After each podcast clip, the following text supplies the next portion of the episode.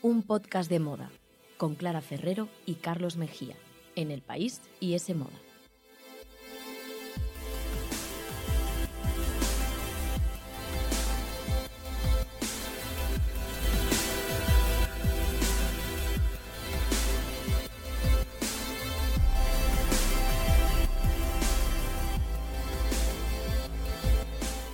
Hola, ¿qué tal? Bienvenidos un programa más a un podcast de moda. El podcast que escuchas mientras haces cosas importantes o no, tú sabrás, aquí te queremos igual. Nos podéis escuchar en iTunes, Google Podcast, la web de ese moda y también en los podcasts de El País. Y seguidnos en Instagram, arroba un podcast de moda y en Twitter, arroba un podcast de moda.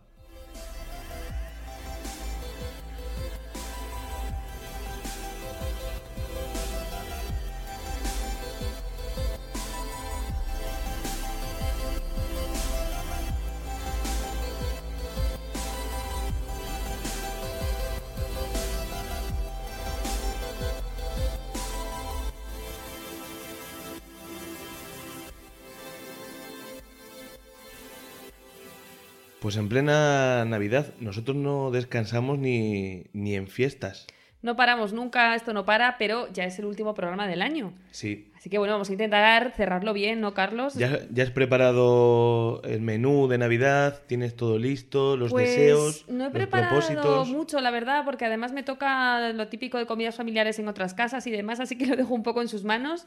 Llevaré algún detallito, estas Algún cosas que se hacen de y ya está. Sí, tampoco soy yo muy buena en la cocina, ¿eh? así que por el bien de los comensales, mejor que no me encargue yo de la cena. Eres mejor hablando de moda, así que por eso vamos a volver con otro programa y si en el anterior repasábamos un poco lo que había dado de sí la anterior década, ahora ponemos nuestros ojos eh, en el futuro más cercano. Exacto, vamos a intentar sacar un poco la bola de cristal, ¿no? Hacer una labor aquí de pitonistas de la moda. Sí. Eh, no sé yo esto cómo va a salir, pero bueno, sí que hay algunas tendencias como globales que ya podemos desde ahora afirmar que van a pegar fuerte en la próxima década y otras incluso también las de 2020 que están más cercanas, ¿no? Este año que comienza y es un poco más fácil hacer predicciones. Así que por lo menos lo vamos a intentar, esperemos no meter mucho Yo ya la quiero pata. saber qué se lleva eh, dentro de de 10 días, por ejemplo. De 10 días. Así que vamos Pues de a 10 ver. días el vestido de Nochevieja de lentejuelas a tope, es fácil de, es Lo- fácil de solucionar. Lo tengo preparado, no te preocupes.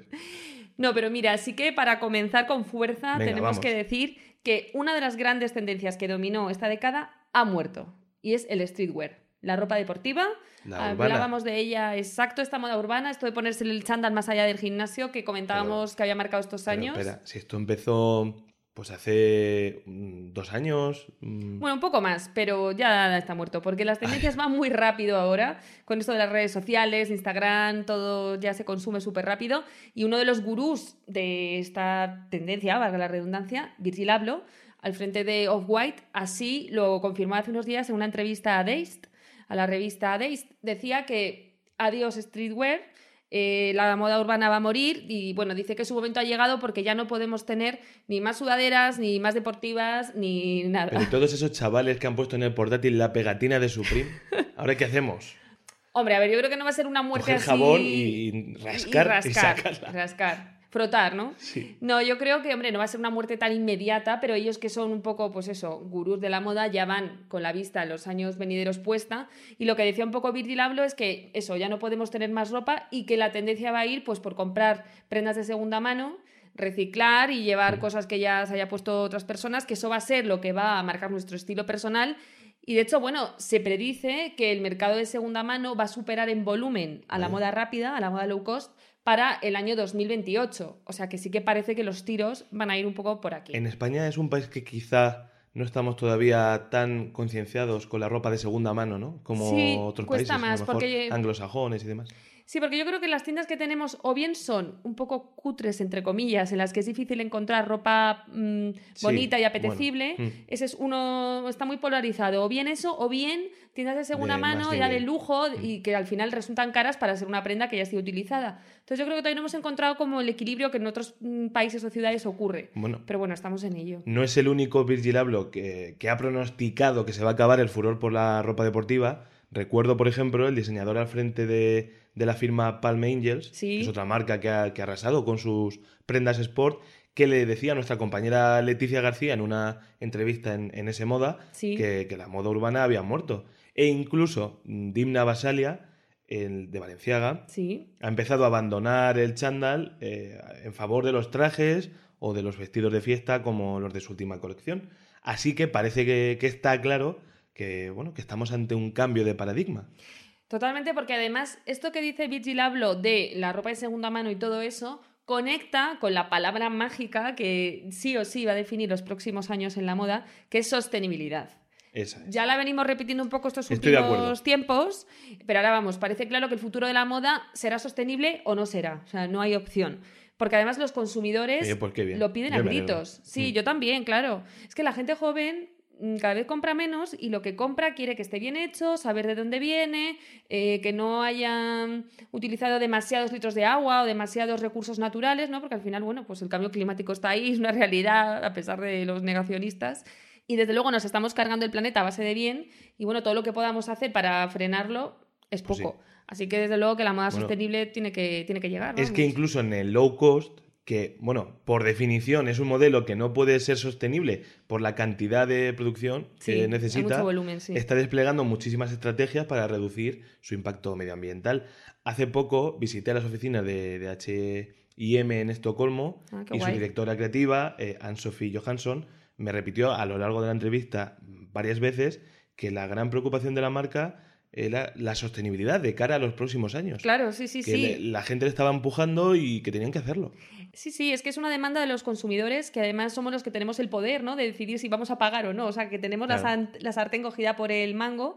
Y aunque estas marcas, como dices, pues por definición no son muy sostenibles, pero oye, todo lo que sean iniciativas, colecciones verdes, eh, medidas para gastar menos recursos naturales, menos impacto medioambiental y tal, todo lo que puedan aportar dentro del modelo que es, pues bienvenido sea, ¿no? Que hay críticos que dicen, mira, no, es- este modelo no puede ser así, no puede ser sostenible. Bueno, no- quizá no al 100%, pero todo lo que se pueda mejorar respecto a lo que hay ahora, Sí, bueno, la cuestión oye. yo creo que también será adaptarse y por lo menos que ya esté esa mentalidad presente que hace, también pues te digo, hace 3, 4 años yo creo que no existía, pues ya es un triunfo.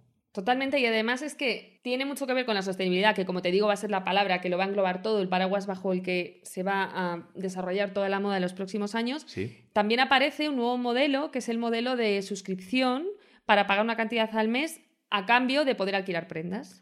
Que no películas, prendas. No, no, esto que ya se- que esto se a, sí, sí, hacía. digo, a hablar de videoclub. No, no. Que además, cada vez más gente se apunta a este modelo, sobre todo fuera en Estados Unidos, y de hecho, hace unos días saltaba a los medios la noticia de que Alexandra Ocasio Cortez y otras Una política políticas. demócrata muy importante. sí. Exacto. Y otras jóvenes políticas también estadounidenses están alquilando la ropa que llevan al Congreso. Anda, mira. Ellas en concreto lo hacen en una plataforma que se llama Render Runway, que es muy popular en Estados Unidos y es como la pionera de este modelo. Y por unos 80 o 150 euros al mes, dependiendo de la opción que elijas, pues puedes alquilar mm, prendas de marcas, bueno, pues como Victoria Beckham, Stella McCartney, o sea, alta moda Ah, y bueno, tal, marcas de lujo más bien. Y claro, para ellas pues es una gran manera de cambiar de modelito en el Congreso, de no repetir demasiado, sin dejarse el dineral que cuestan estas prendas originales y sin acumular por acumular mucha ropa ahí en el armario. Entonces, bueno, yo creo que va a ser un modelo que va a ir ganando peso. De hecho, mm, leí hace poco que las suscripciones, por ejemplo, en esta plataforma, en Render Runway, Sí, eh, van aumentando un 40% anualmente, o sea que es una barbaridad. pues sí. Y en España ya hay algunas. Eso te iba a preguntar, ¿tenemos algo por aquí similar? Sí, hay una que se llama, por ejemplo, Ecodicta, otra que se llama Divabox, y hay alguna más por ahí. Todavía, pues es eso, un modelo un poco en pañales, pero están surgiendo. Incluso, fíjate que HM, ahora que hablas de, de HM y Estocolmo, en sus tiendas de esta ciudad ya están implantando que se puedan pagar 30 euros semanales Bueno, para alquilar ropa. Es que al final esto de las suscripciones está cada vez más presente en todos los ámbitos. Claro. Eh, así es como consumimos la ficción, gracias a las plataformas de streaming, o incluso cada vez son más los que prefieren alquilar un coche o una bici por horas eh, Sí. en vez de comprarla. Yo creo que vamos a vivir una década en la que ese sentimiento de, de posesión pues va a pasar a un segundo plano y que van a primar pues valores como, como el ahorro de, de espacio o el tiempo. Yo creo que también tiene que ver, es algo social, ¿no? Claro, totalmente. Que los padres esto les, les horripilará, ¿no? Que siempre nos han aconsejado que compremos un piso en vez de alquilarlo. Sí, bueno, pero... pero- parece que la tendencia vuelve más a alquilar en general Sí. que, que- que a comprar o tener ese sentimiento, como decías tú, de posesión. Y fíjate que también decías tú que esto tiene que ver con ahorrar dinero, con ahorrar tiempo.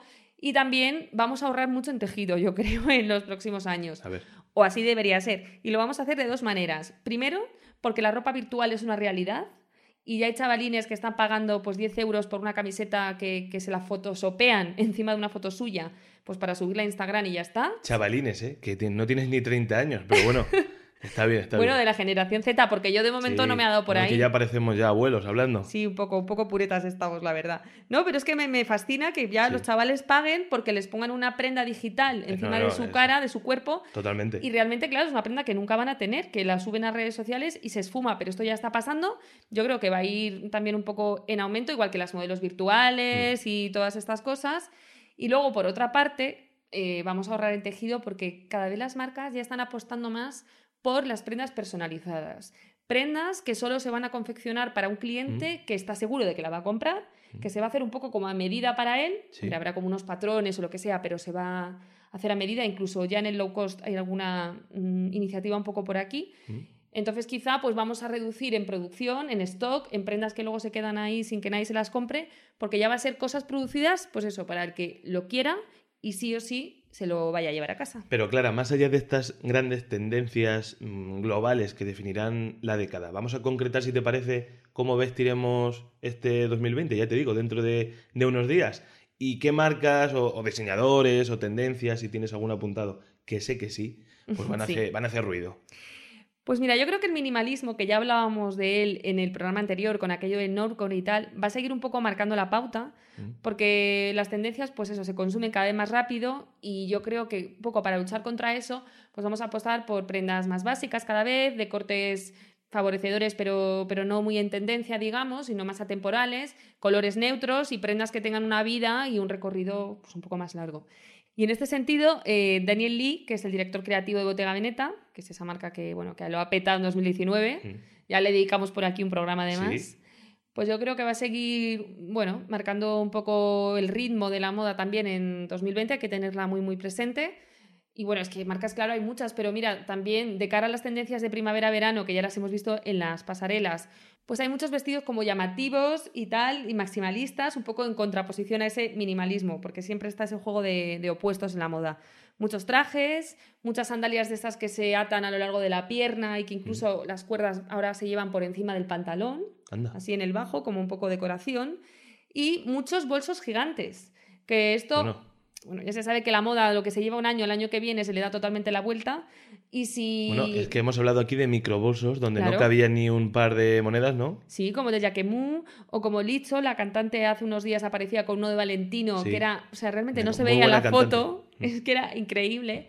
Pues ahora esto se va a dar la vuelta y va a ser completamente al revés. Van a ser súper bolsazos en los que, vamos, nos podemos meter nosotros dentro si queremos y lo de llevar la casa a cuestas, mm, nunca mejor dicho, va a ser de realidad. Y de cara a la alfombra roja, ¿me dices algo? Porque yo en mi parte del programa voy a hablar de las predicciones de los globos de oro que están a la vuelta de la esquina, pero no sé si tú te puedes aventurar a predecir eh, bueno, pues cosas que vayamos a ver en la alfombra roja, tanto en, en esta gala como en el resto del año. Que ya estamos, ya estamos en la temporada de premios. Bueno, yo que sé, es ambicioso aventurarse, pero desde luego ya te digo que... Aquí estamos para ambicionar. Sí, sí, total, total.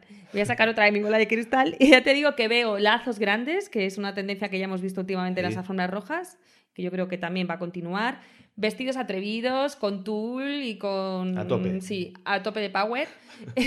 en el armario masculino, yo creo que Harry Styles y Timothée Chalamet van a seguir Bueno, también dominando. mucho, sí. sí. Se ponen de repente un traje femenino fucsia o lo que se tercie y van a ser también iconos que se van a mantener, yo creo, a lo largo de 2020.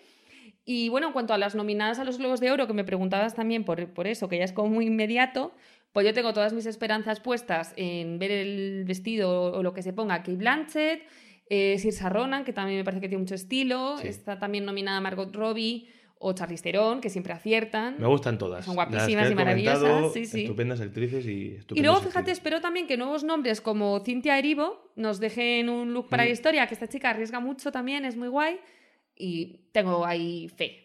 Bien traído lo de Cynthia Erivo, que es la protagonista de la película Harriet y está nominada a los Globos de Oro. Creo que va a ser también una de las grandes revelaciones de los Oscars, así que la gente que, que la apunte, Cynthia Erivo. Sí, hay que tenerla muy fichada. Y luego, pues yo creo que también habrá alguna reivindicación política, pues igual contra el cambio climático, o no sé, pero ya la moda también no se entiende si no tiene un mensaje, ¿no? Así que seguro que veremos también algo por ahí en los próximos Globos de Oro. Vamos a ver ahora quién, quién los gana.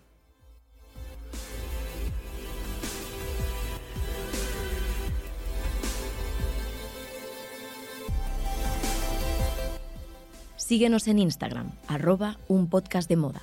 Escúchanos en los podcasts del país, iTunes, Google Podcast y en la web de S Moda.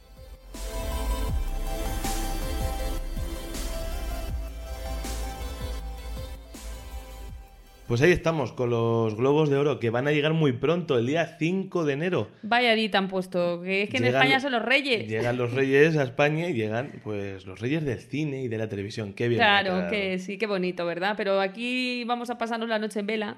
Igual, claro, igual los reyes no nos traen nada, porque si estamos despiertos, eso es lo que no. Yo creo que dudas. pueden, pueden esperar. ¿Quién puede esperar a los Los reyes? reyes, sí, ¿no? A las 6 de la mañana que Vale, nos vale. acostaremos. Que vengan a primera hora ya cuando Claro, estemos finiquitando la cobertura. Nos Vale. dejen para los últimos. Pues sí, eh, son los premios de la prensa extranjera de Hollywood, o lo que es lo mismo, los premios donde todo el mundo está borracho.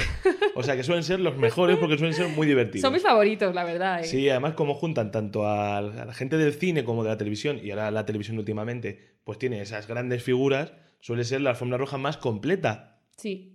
A mí, para mí siempre es una de las más interesantes del año últimamente. sí. Y este año vuelve con presentador, al contrario que los Oscar, que han decidido no tenerlo.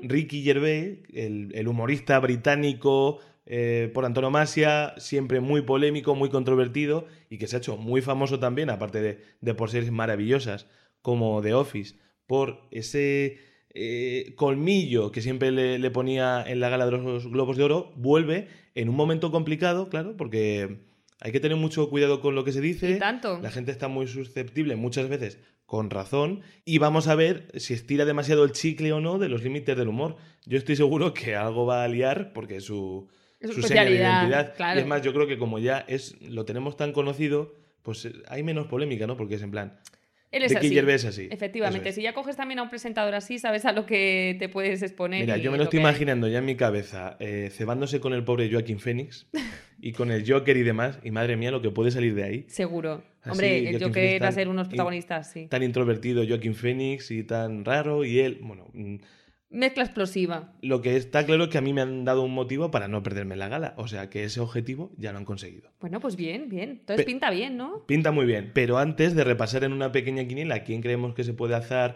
vencedor, bueno, pues me acabo de fijar en ti y he hecho también una pequeña reflexión rápida sobre qué marcará este próximo 2020. En el tema de cine. En el mundo del entretenimiento. Venga, vale. Nada, pero muy rápidamente. Por ejemplo, en el cine, ¿qué creo yo que puede ser significativo? Pues va a ser un año muy importante para las mujeres en el cine de acción. Por fin. En el cine taquillero. Me alegro. Me alegro de escuchar eso, Carlos. No sabes cuánto, vamos. Bueno, tremendo. Se te están saltando las lágrimas. No, no, no, que te lo digo de todo corazón, te lo digo de verdad. Sí, es que ya era hora. importante. Ya ha habido personajes femeninos en los últimos años, pues yo qué sé, bueno, pues como Wonder Woman, etcétera.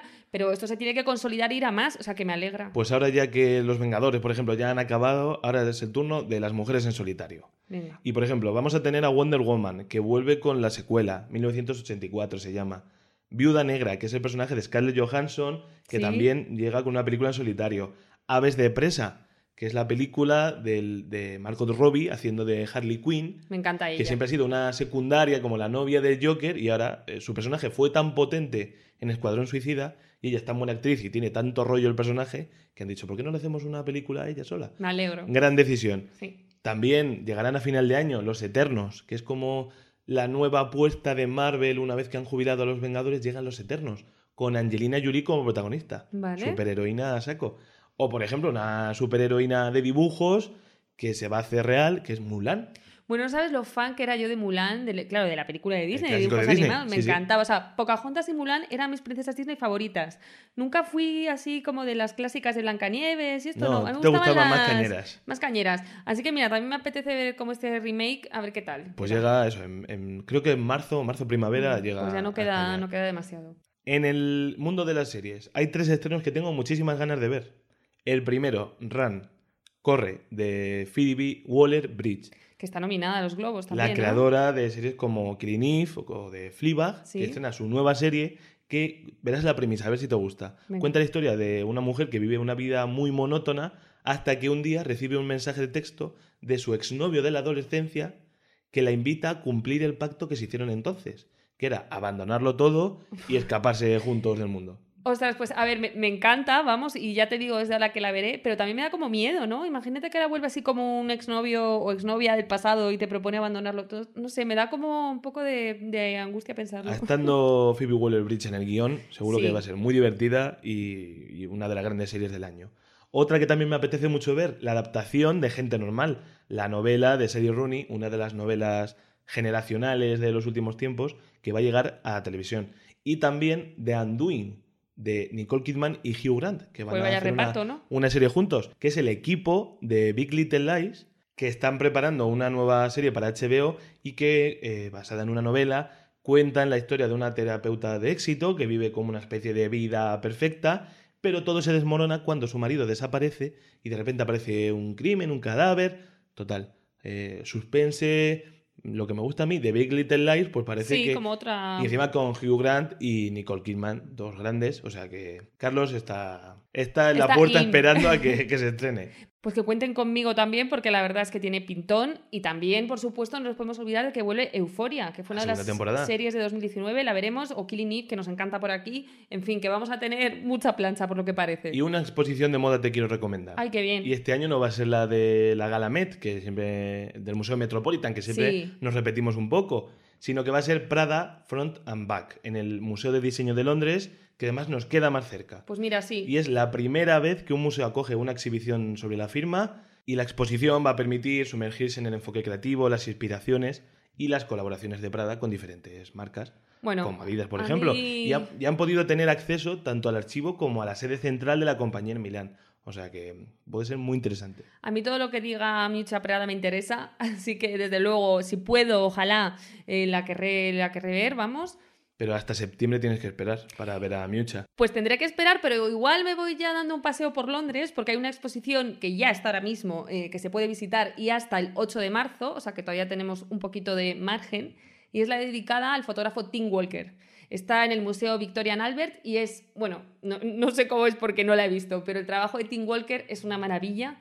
Como un fotógrafo que siempre crea universos oníricos, paralelos, mucha Tú tienes un fantasía. libro Es que me encanta, lo tengo además puesto en la habitación, o sea, Anda, fíjate, mira. para tenerlo ahí cerca. para rezarle. Sí, no, hombre, pero tiene un punto también a veces como más oscuro, pero siempre eso, como que te transporta a otros universos, que, que te hace soñar, que la moda siempre también eh, se trata un poco de eso, ¿no? Así que esta exposición dedicada a los últimos 25 años de trabajo del fotógrafo, que se llama Tim Walker Wonderful Things, que desde luego todo lo que hace es maravilloso, así que pinta muy Pues bien me la apunto. y, y a ver si la podemos ver. Venga, pues vamos con los globos de oro. Venga, Te voy quiniela a contando. tope, ¿no? Va- hay, hay que dividir primero entre televisión y cine, Vale. como son muchas, y claro, luego también entre comedia y drama. Como Sí, son muchas muchas categorías, categorías. vamos un poco rápido. Yo te voy diciendo lo que va a ganar y ya está. Pero tú lo Sí. sabes ya así de Sí, claro, sí, porque es que te veo con una seguridad Lo tengo clarísimo. Luego fallaré la mitad, pero bueno, eso tampoco pasa nada. y yo te lo recordaré, por supuesto. Venga, pues vamos con televisión. Mejor actriz de comedia o musical. Yo lo tengo claro. Phoebe Waller-Bridge por Fleabag, ya triunfó en los premios Emmy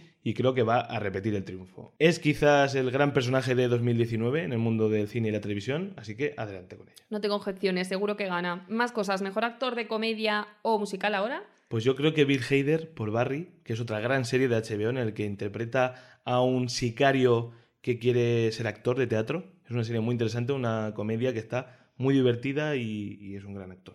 Y por cierto, Barry está nominada también en mejor serie de comedia. No sé si crees que va a ganar o le darías el Globo de Oro a otra. No, creo que va a ganar Fleabag, Vale. imponiéndose a, a series como The Marvelous Mrs. Maisel, que aquí nos encanta, pero es que Fleabag ha sido un fenómeno este año con su segunda temporada. Vale. Así que, sin duda, en, en la comedia, Fleabag. Y en el drama, yo lo tengo claro, para mí mi serie favorita del año es Succession o Sucesión, Sí. como la llamo yo, de HBO. Es una serie maravillosa con un reparto encabezado por Brian Cox, que es el patriarca de esta familia de magnates de los medios de comunicación. Es estupenda. Él está genial. Creo que va a ganar el premio al mejor actor de drama. Y en la, en la mejor actriz, en la categoría de mejor actriz, creo que va a ser Olivia Colman por The Crown, Me que ha tomado el relevo como Isabel II de Claire Foy y que también ha tenido muy buenas críticas Cuidado con The Crown porque gusta mucho a la prensa extranjera. Sí. Veremos si no le dan el premio a la mejor serie, aunque espero yo que se lo lleve Succession. Yo también soy más Team Succession, pero bueno, vamos a ver qué pasa. ¿Has visto que pronto hemos quitado del medio la está. televisión? O sea, recopilado ya toda la televisión, que en resumen, que lo va a petar Fleabag, ¿no? Y que cuidadito con The Crown. Esto es Sí, un poco el resumen. Aunque a mí me gustaría que ganara Succession, ya lo digo. Pero Venga. bueno, vamos con cine. Mejor actriz de reparto. Si es que también lo tengo clarísimo. Joder, Carlos, hijo, tienes me- una me- seguridad me- arrolladora, Me ¿eh? lo quitan de las manos. No, pero es que es verdad que. Y mira que, que está nominada, nominada Jennifer López Sí. por estafadoras de Wall Street. Y aquí. también. Bueno, pero que esté nominada yo creo que ya es el premio, porque la gran favorita sin duda es Laura Dern por Historia de un matrimonio, haciendo de esa abogada eh, del divorcio de Scarlett Johansson, que tiene un monólogo estupendo también, que por cierto nuestra compañera Noelia Ramírez en ese modo hizo un tema al respecto Sí. sobre el síndrome de la Virgen María y demás. Ese monólogo es como para marcarlo. muy recomendable. Yo Venga. creo que Laura Dern, que aparte es una actriz maravillosa, que lleva tantos años haciéndolo bien, me encanta. Yo aquí estoy contigo, o sea que aquí entiendo tu seguridad, pero no sé mejor actor de reparto si lo tienes tan claro. También lo tengo claro. Bueno, pues nada, venga, pues a ver. Y mira que esta gente como Tom Hanks, Anthony Hopkins, Joe Pesci, Al Pacino. Calidad y calidad. Pero no, creo que va a ser el momento de Brad Pitt. Bueno, Por érase una vez en Hollywood. a mí me gustó también su Hay que empezar también a reivindicar un poco a Brad Pitt. Es verdad. Nunca le hemos dado los premios que se merecía y yo creo que un actor de reparto se lo merece, tanto en los Globos de Oro como luego en los Oscars. En su caso, ser guapo yo creo que le ha perjudicado, porque siempre Sí, le hemos visto, pues eso, como el guaperas que no va más allá. Así que a favor, venga, a favor de que se lo lleve. Esto, comedia o musical. Nos falta mejor actriz, mejor actor y mejor película. Venga. Pues también te lo resumo. Yo creo que va a ser la noche en, en el apartado de comedia de Érase una vez en Hollywood. Es la candidata más fuerte de todas y yo creo que va a ganar la mejor película de comedia, este filme de Quentin Tarantino y también Leonardo DiCaprio, mejor actor. O sea, yo creo que Tarantino, eh, Arrasado, DiCaprio arrasará. y Brad Pitt se llevan premios. Vamos a ver Sí, qué pasa. hombre, tiene pinta, ¿no? Es una peli también muy hecha para Hollywood, así que seguramente Sí. que guste mucho Es- a, a- Son bueno, tres grandes. jurado, sí. claro. Sí, y mejor actriz tengo más dudas, porque bueno, tenemos a gente como Kate Blanchett o Emma Thompson, que son grandísimas actrices, también algunas más joven como Ana de Armas, Be- Bernie Feldstein o Aquafina, que Sí. es una actriz de origen chino, que es una humorista que en Estados Unidos tiene un éxito increíble y creo que su gran momento, creo que se lo puede llevar por The Farewell, La despedida. Es una película muy pequeña que cuenta la historia de, bueno, de una familia de origen asiático que está en Estados Unidos y tienen que volver a China para despedir a su abuela porque se está muriendo, etc. Jo, me han hablado súper bien de esta peli, Es todavía no muy la he buena, visto. muy buena. A mí me gustó. Pero Es muy- además- una película muy pequeñita, pero que te ríes, que te hace llorar, está muy bien. Y que la abuela dicen que es como entrañable que te la quieres comer a besos, Sí, ¿no? Exacto. Mm, La recomiendo mucho. Y así, ojalá gane Aquafina, que es una... Venga, pues sí, aunque también te muy digo que por barrer un poco para casa, Ana de Armas estaría muy bien que ganara, pues para que entre Sí, ahí, que que es ya está, está en Hollywood.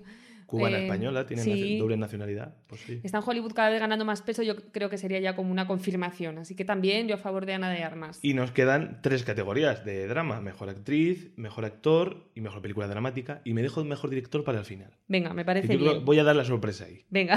Venga, mejor actriz de drama, por ejemplo, pues es aquí, aquí vamos a ver, porque claro, está Scarlett Johansson por Historia de un matrimonio, pero yo creo que René Zellweger, Ostras. que ha vuelto ¿Sí? después de muchísimos años, se va a llevar eh, por Judy, por hacer de Judy Garland, que ha tenido unas críticas tremendas su papel. Suelen gustar mucho estos biopics de personajes. Y bueno, tiene dos Oscars, yo creo que se va a llevar el tercero y aquí con el Globo de Oro va, va a dar un paso adelante. Bueno, Vamos pues a ver qué pasa. yo soy bastante Team René, ¿eh? que además hace unos años me acuerdo que la vapulearon en los medios Sí. cuando apareció como con un nuevo rostro. Decían que se había operado. Todo no esto, sé. sí, por favor, no, no, no. Team René, que se lleve el globo y que calle, calle bocas. Mejor actor también, tremendo. La categoría, porque mira, Antonio Banderas, que cómo nos gustaría a nosotros que Hombre, se lo llevara pues sí. Antonio Banderas por Dolor y Gloria, Christian Bale, Joaquin Phoenix por El Joker, Jonathan Price por Los Dos Papas y Adam Driver por Historia de un matrimonio. ¿Qué va a ser ese, Carlos? Yo creo que va a ser ese, que va a ser. Adam Driver. Has puesto una, carita cuando decías Adam Driver. A ver, Joaquin Phoenix eh, puede ser que se lo lleve Joaquin Phoenix. El, Hombre, está el papel, maravilloso. el éxito del Joker, lo que ha significado ese personaje y esa película este año es muy importante. Sí. Pero Adam Driver, yo le di el premio a uno de los actores más importantes de la década Sí. pasada. Entonces tengo Ah, que seguir. Tienes con que él. seguir con tu idea.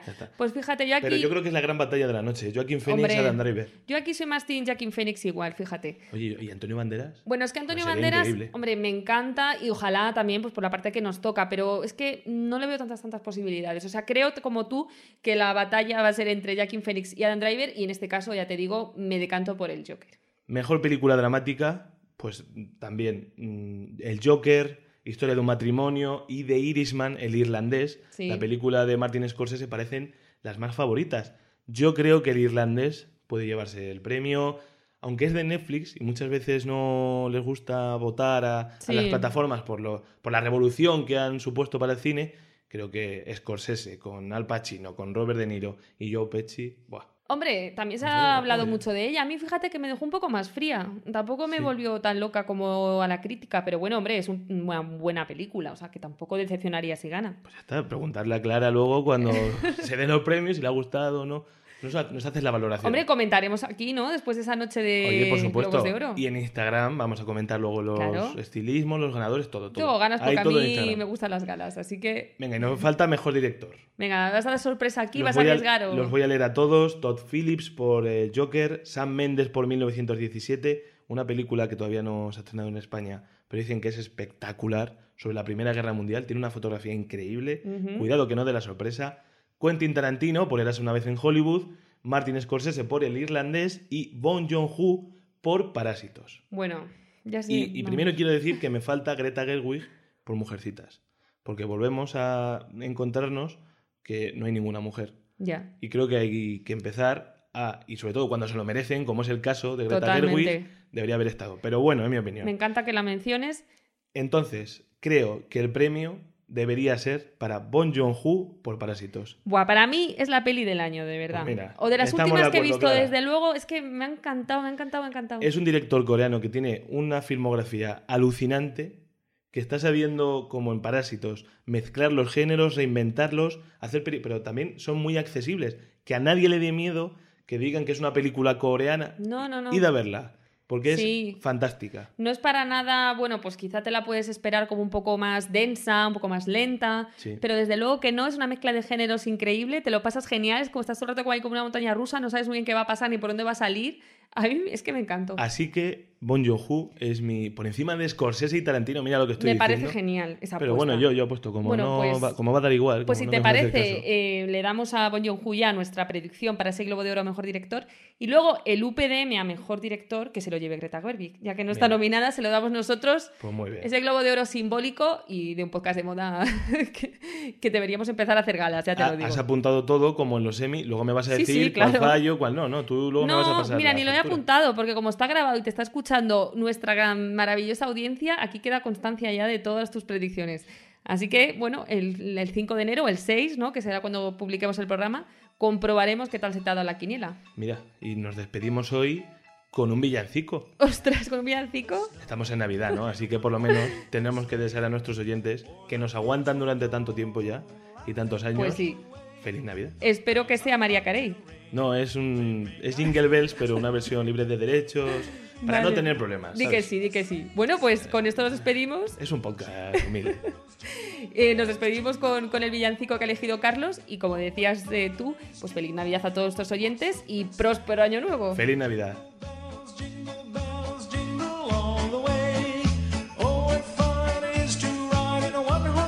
Sleigh. Ese Moda, el tercer sábado de cada mes, gratis con el país.